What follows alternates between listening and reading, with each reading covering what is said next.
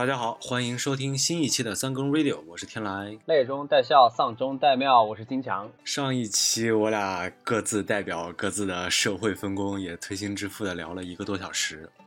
原本呢想拉近一下老板和员工两个群体之间的心理距离，可惜了，嗯，没能实现，感觉没什么用。其实也不是没用，只不过上一期持续的时间太短了。本来聊完之后吧，有人跟我反馈还挺好的，但是。呃，刚说完没几天，不是又出现了好多这种特别糟心的一些新闻嘛？对，就让大家又对职场这件事儿，对老板的这个看法又有一些转变，然后员工们又开始同仇敌忾，开始联合起来，呃，英特奈修奈尔又开始要实现了。啊，主要是这几个事儿真的是太让人糟心了，因为这几个当事的老板呢，已经不能用按你上期的说法，脑子里都是浆糊来概括。真的，这个要评论的话呢，我就得要言语适当了，就是行为适当，言语适当，这不就是那个厦门银行的公告吗？对，厦门国际银行。对，除了这个银行的这个事件以外，还有其他的什么糟心的事情吗？最开始呢，比较关注的就是厦门国际银行的这个事儿嘛。简单来说，就是厦门国际银行新员工不喝敬酒被打耳光，然后大家就觉得啊，好扯呀，啊，之后呢？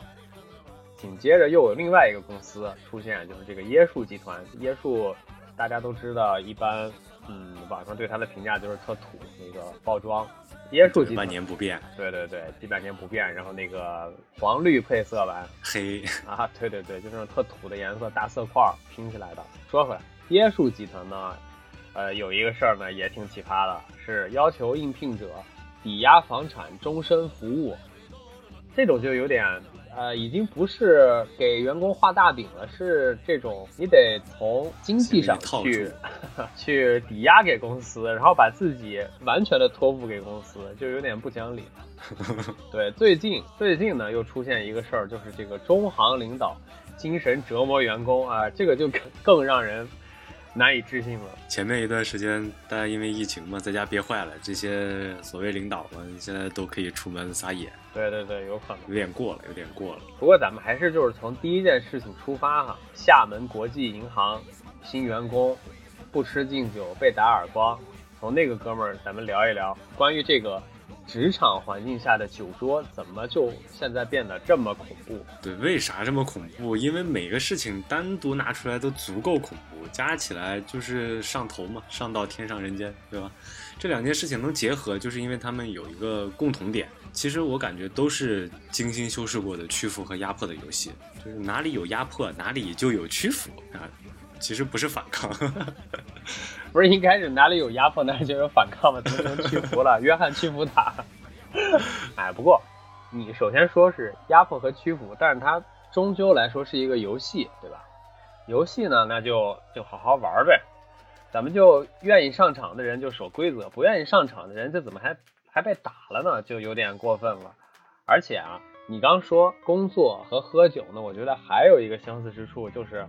这俩事儿吧，刚开始都挺高兴，然后到 后来慢慢的，这个时间长了，量大了，都难受，不光身上难受，心里也难受，真的特难受。所以呢，本来这两个事情就特别普通，日常工作对吧？或者说吃饭的时候喝点酒都特普通，非要加个文化。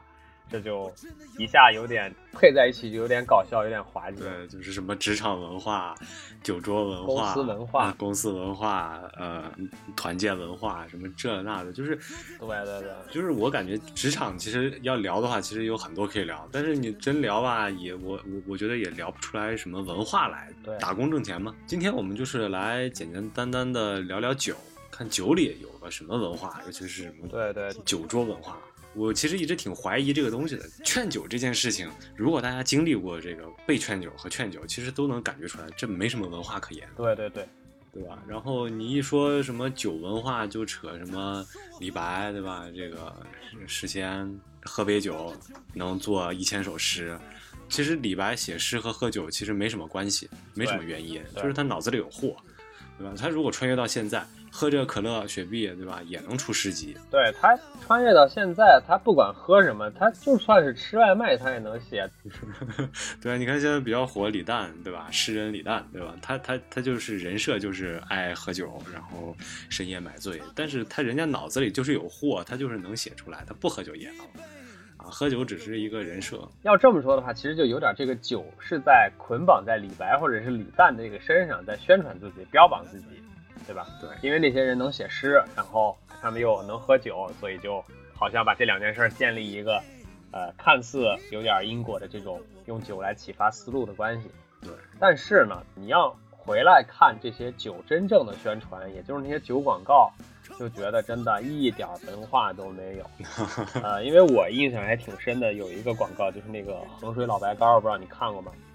是应该是胡军，胡军啊，对，胡军，胡军大哥，啊，本来就挺帅的嘛，也是一个中年男性形象。然后那个广告里主要的硬汉，对对，硬汉硬汉啊。那广告里的场景呢，就是在一个野外户外，然后下着雨。然后胡军大哥这个外边淋着雨，在帐篷外头，帐篷还搭着帐篷呢，露营呢，在外边淋着雨边喝酒。我当时就觉得，为什么不能去帐篷里喝呢？非得在外头淋着雨喝，是为了稀释那个酒吗？酒太辣。这 感觉特别的傻，喝点酒加水，浑身冒傻气。而且他的这个广告语也是，啊，衡水老白干，喝出男人味儿。就男人味儿，怎么就就干这么蠢的事儿呢？其实我们看一下，就是很多这个呃酒厂的这个广告，其实它对外主要是用来宣传嘛，嗯嗯，主要还是抓呃目标客户的这个所谓痛点，对，拿捏的死死的。首先有一个，比如说这种年份，对对对，年份它它长生不老，这酒就是和这个年份标榜的。捆绑在一起的，恨不得这个酒就是从三皇五帝就就已经有了，然后后来传下来的，到现在啊，那一滴都都特别金贵，一百八一杯。对，就是唐时宫廷酒，盛世剑南春。哦，唐朝就有啊。对，天下三千年，五粮成玉液，这是吧？就是广告这个东西还挺，他把年份说起来，就是为了让这个酒的这个历史有历史感吗？非常的，嗯，非常凸显。还有一个什么五千年文明，三千年西凤酒，你看是不是三千年了，对吧？这这再往上倒，可不就三皇五帝？他的这个意思就是中华上下五千年，喝了三千年媳妇儿。呃，然后还有一个叫国窖一五七三，啊，这个就写的很精确了，一五七三，一五七三年开始喝，喝到现在。对，这不是明朝？从明朝开始喝。从这个酒的这个年份上来讲，然后还有就是说这个。酒的功效上来讲，对酒这个东西我们不知道啊，就是说具体医学上到底怎么个认定这个东西，它真的是对人有好处，还是对人一点好处都没有，咱不知道啊。但是呢，咱都知道喝酒误事吧，对吧？不知道酒在医学上有没有什么帮助，但是一般生病你看医生的时候，医生建议都是 不要喝酒，对吧？咱不敢说有多大帮助，但是肯定肯定有一条建议是不要喝，不喝为好。吃了什么药不要喝酒。即便是这样的点上，竟然还有酒，比如说像禁酒，呃，它的广告就是敬酒虽好，可不要贪杯哦。然后它整个的这个广告，呃。就是不管是广告片也好，它其实都是突出了它前半句敬酒很好，健康；后半句什么不要贪杯啊这种啊，就是劝一劝你无所谓啊，就是给人的感觉是这个酒很健康，然后你喝了没关系，然后还养生，对吧？就跟泡的药酒一样的。哦，就他的意思是说，就这个太好了，一次不要喝太多，功效容易太猛，得悠着点儿。事实上，我们都知道，就是爱喝酒的怎么可能不贪杯嘛，对吧？你不贪杯，你喝椰汁嘛，对吧？你喝椰树就好了。你对喝酒这个东西，如果能控制的话，它就不会发展成现在这个鬼样了，就没有什么文化了，对不对？除了除了禁酒以外，还有一个什么银杏酒，叫那广告是这么说，叫常饮银杏酒，活到九十九。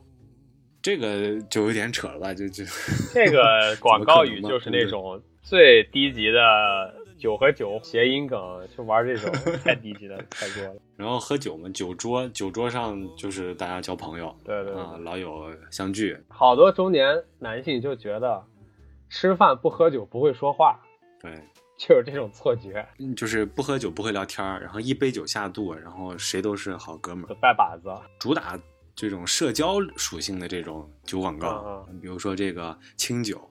叫它的广告语是“喝杯清酒，交个朋友”，这不是这不是老罗吗，对吧？和老罗交个朋友。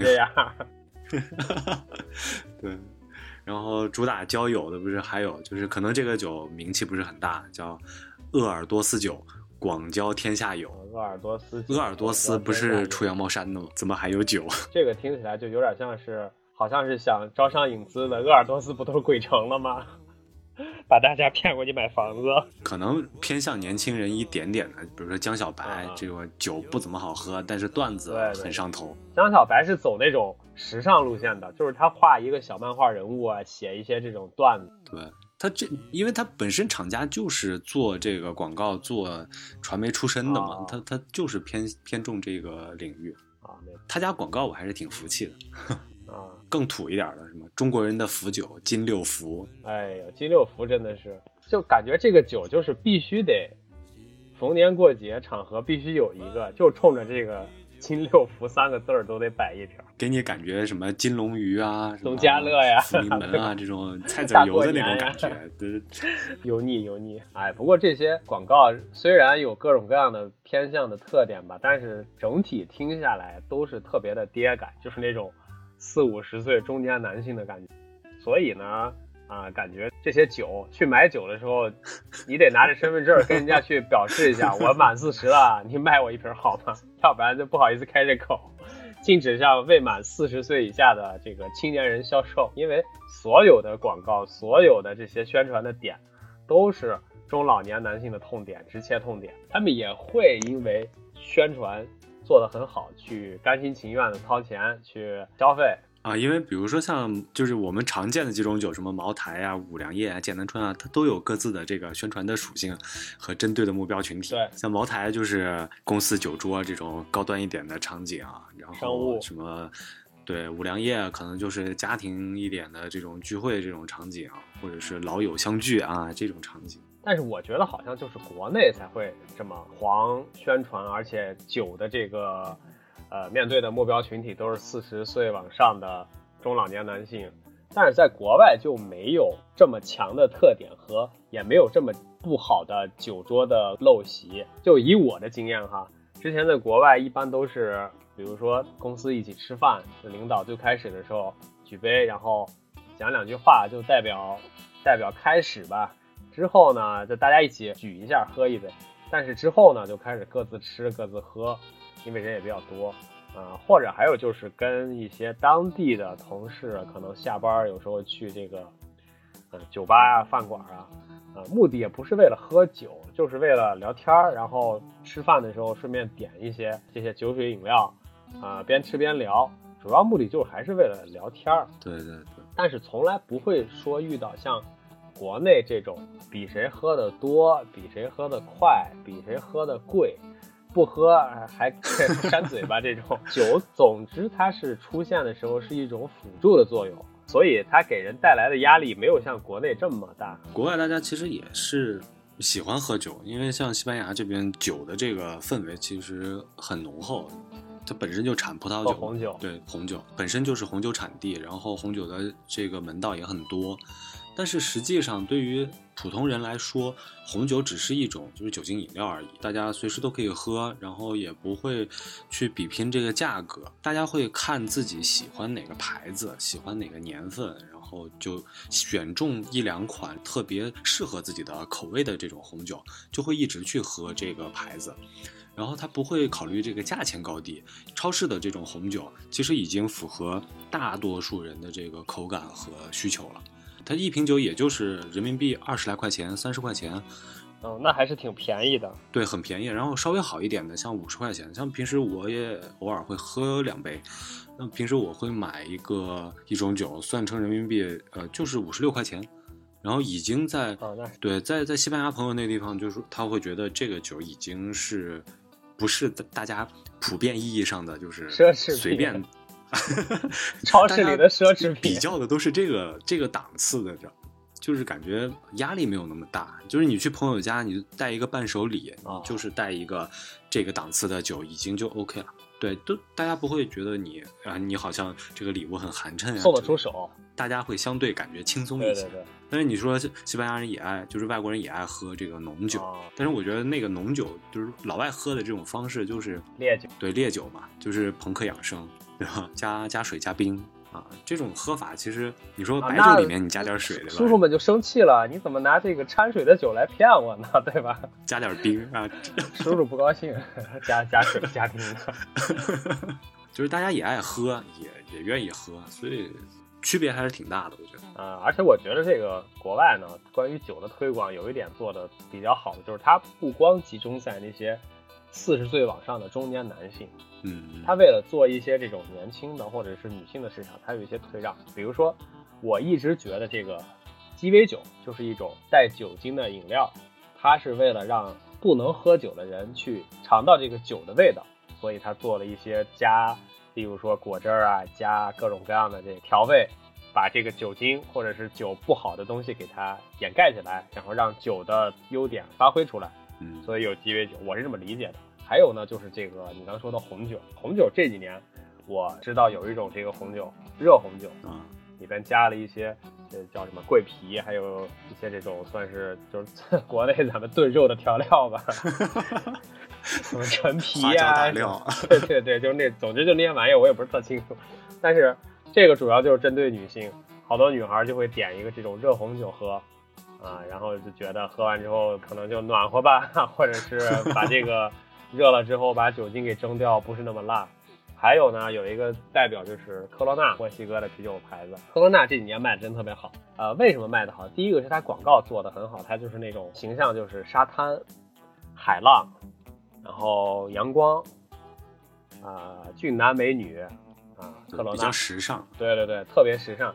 而且呢，科罗娜这几年这些年，我觉得真的是越做越淡，越做越淡。然后我就觉得科罗娜可能现在已经在这个啤酒行业里已经没什么可争的了，所以现在准备去矿泉水那个市场里边看一看有没有机会 抢抢矿泉水的份额，因为真的淡的跟水似的。对，就是呃，还有其他的，像最近这些综艺里面比较火的那个燕京 U 八呀，嗯这种啤酒类的也是，它主打这个年轻人市场，年龄这个属性降得更低，对对因为确实因为年轻人不太愿意喝茅台吧，就是白酒这类的，可能对于年轻人来说太冲了。是啊，年轻人为什么不喝茅台或者不愿意喝白酒？我以前会觉得可能是因为，比如说这个白酒可能味儿比较冲，然后、呃、太烈了啊。对，就是很辣。我觉得白酒呢，我小时候有时候出去吃饭，就有那种无聊的叔叔，然后拿筷子尖儿给我蘸点白酒让我舔，呃，来一口我就，觉得辣啊。对对对，就当时逗我嘛。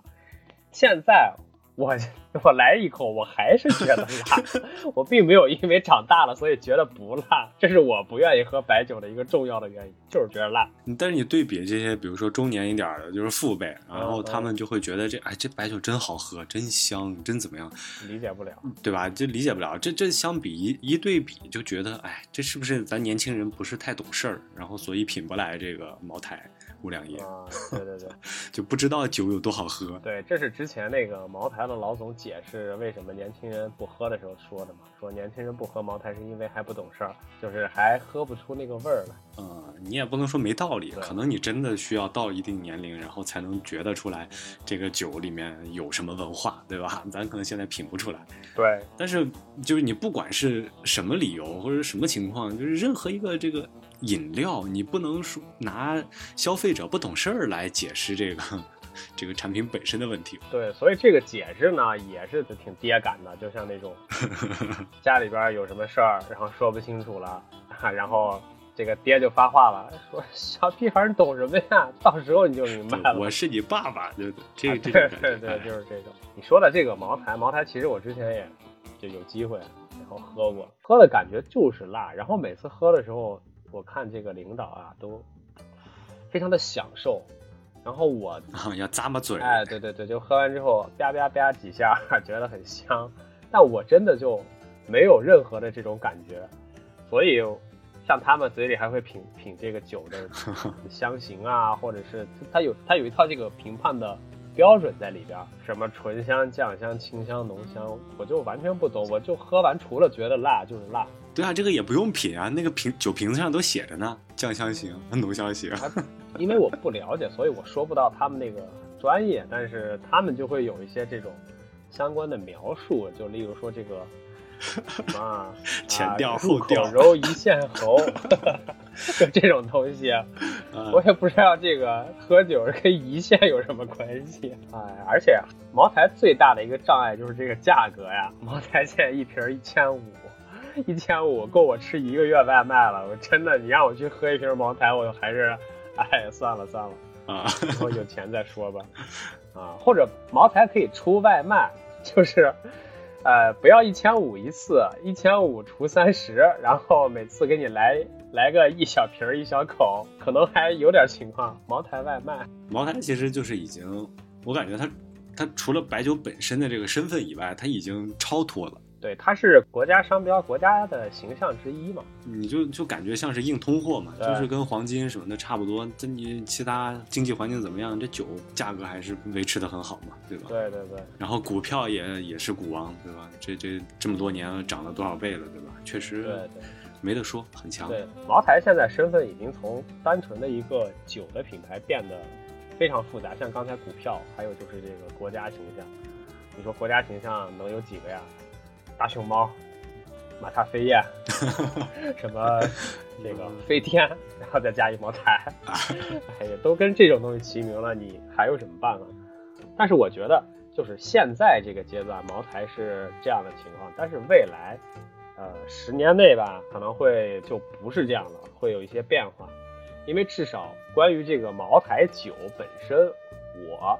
我是不会去消费的，或者说未来很长一段时间不会主动去买这个东西，无论是酒还是股票，因为都太贵。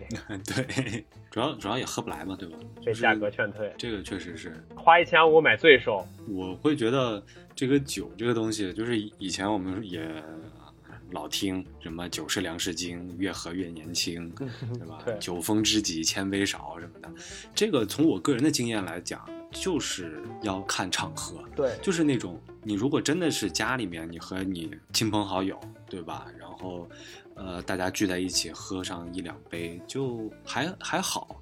然后，但是真的是在那种酒桌上，然后都是领导要应酬啊，这都是苦酒，你就喝下去的。不管是什么酒，你就啤酒我也不想喝。就像你刚刚说的，这种情况可能未来十年要变化，这个我觉得是一定的，因为年轻人可能对这个的这些产品的这个消费的这个欲望和这个需求，可能没有说像以前父辈那么那么高。对，一方面是主动消费可能会降低，另一方面就是关于这种被动喝酒可能会，就是大家会。不接受这个事儿，对对对，比如说像这个厦门厦门国际银行这个哥们儿，对对吧？他就是一个代表嘛。我们说回这个话题，就是如果你遇上这种职场加酒厂，然后又拼命让你喝酒，对，你是怎么样去保命？就是避免那一巴掌。对对，避免那一巴掌。啊，我觉得首先呢，这个哥们儿还是非常值得肯定吧。他是刚入职，是一个新员工嘛。我刚上班的那几年呢，呃，遇到这种情况肯定就是喝了呗，没办法，确实不敢。对，对对对，我我不敢反抗，或者说我当时就是潜意识告诉自己，我今天 就是来送命的，我做好了准备啊。对对，我我没有考虑如何保命，我是考虑如何这个送命的啊。不过现在就是我已经脱离那个阶段，首先，而且我现在工作也不需要喝这种商务酒。啊，还有一个比较重要的原因呢，就是我觉得现在呢，我我因为天天健身嘛，呃，整个这个 就是胳膊也比较粗，也所以现在，呃，我觉得能随随便便给我一巴掌还没事儿的人呢，还是比较少。所以像这种情况，我觉得 对自身实力上升了。但是我觉得你可能遇到的，呃，这种就是不得不喝或者是被动喝的场景还挺多的啊。打个比方哈。有一个甲方跟你出来吃饭，哎，合同就拍在饭桌上了，说天来，你喝了，你把这杯酒今天干了，给你一合同，你不喝的话，给你一巴掌，你试试签合同吃敬酒还是吃巴掌？你会怎么办呢？这种情况肯定是会遇到，而且我本身肯定是能不喝就不喝，一般也不会我一个人出去去应酬嘛，就是大家就是几个人一块儿，那肯定有一个挡的呀什么的，就是能喝的多喝一点儿。就像我这种是真不能喝的，那咱们就往后撤一撤。嗯，说起来就是咱现在不不惹事儿，酒桌上咱不惹事儿，不去劝人家酒，对但是咱也不要怕事儿。对对对对对，你先别招人家真正就是给人家喝趴下过，这个我也不是没干过，咱也不不害怕。啊。当然，主要是还是看人，就是有那种真的喝不醉的，那你就躲着走，就认怂保平安，就千万别招。对对对对，酒桌上能看出来吗？就是这种，就是一上桌就来，我来提一杯啊，坐下以后，然后我再提一杯，然后三番五次的提，那你你你这种就就躲着点，不要跟他眼神有什么接触。对对对对。所以呢，啊，就像你刚刚说了，这种叫怂一点，稍微的柔柔和一点，不要有眼神接触，这是一种方法，这也是我对，之前总结出来的可能会用到的一些方法。第一种呢，就是少说话，咱不主动的去提，啊，别人提的时候呢，咱也不要搭话，就 装聋作哑，跟大家一起跟随战术，大家干什么咱就干什么就行了，大家不说话咱就埋头吃，这是一种战术，我觉得还比较有有用。第二种觉得比较有用的就是用身体缘故不能喝对，就是你自己过敏啊或者什么的。啊，最简单的，对我我酒精过敏，领导不好意思，我这个吃了这个感冒药，我最近在喝中药，我这个吃头孢了，对吧？你你总不能我说我吃头孢了，你还让我喝吧？我操！这就刑事案件了嘛，对吧？啊，对的，这这就杀人嘛，间接杀人。最狠的一种就是 我在这最近备孕呢，我已经准备了一年了，领导，千钧一发之际了。对啊，事关两代人，不对，事关三代人呢，不能因为这一杯酒，今天功对吧亏一把这前功尽弃了。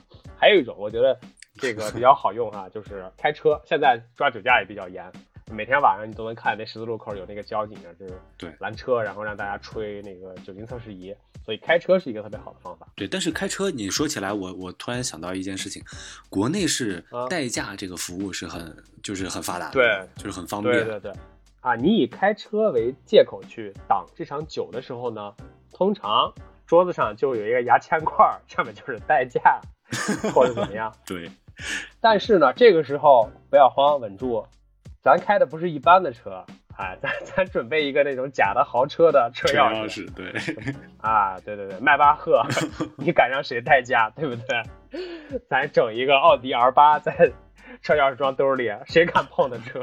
没人敢代驾。一般就是这几种方法。对，像在国外的话，就是开车这个其实是不是特别好用的？就是像西班牙的交规，对于这个新手司机和老司机这个血液酒精含量其实是有这个规定的，就是你不超过那个那个线，你就可以。哦所以说，一般老司机你喝上一两瓶儿啤酒，其实都不是太影响。呃像像我现在我就会以要么是过敏，因为我确实有有过敏，然后一喝就比如说胳膊上会有一点红点儿，然后脸又上脸啊嗯，这种其实说服力很强的，就有事实有证据嗯，要不然就是说我开车，然后我又是个新手司机，对吧？就这个就对对对不行，然后你你喝一杯，其实就啊就就可能会超超标。那你要是说这个，比如说第一个，你要说是这个过敏，然后喝一点不就开始上头，就开始脸红嘛？这种的，对对对。加上一个你的这种新手驾照，其实这个就属于是双管齐下，效果更好。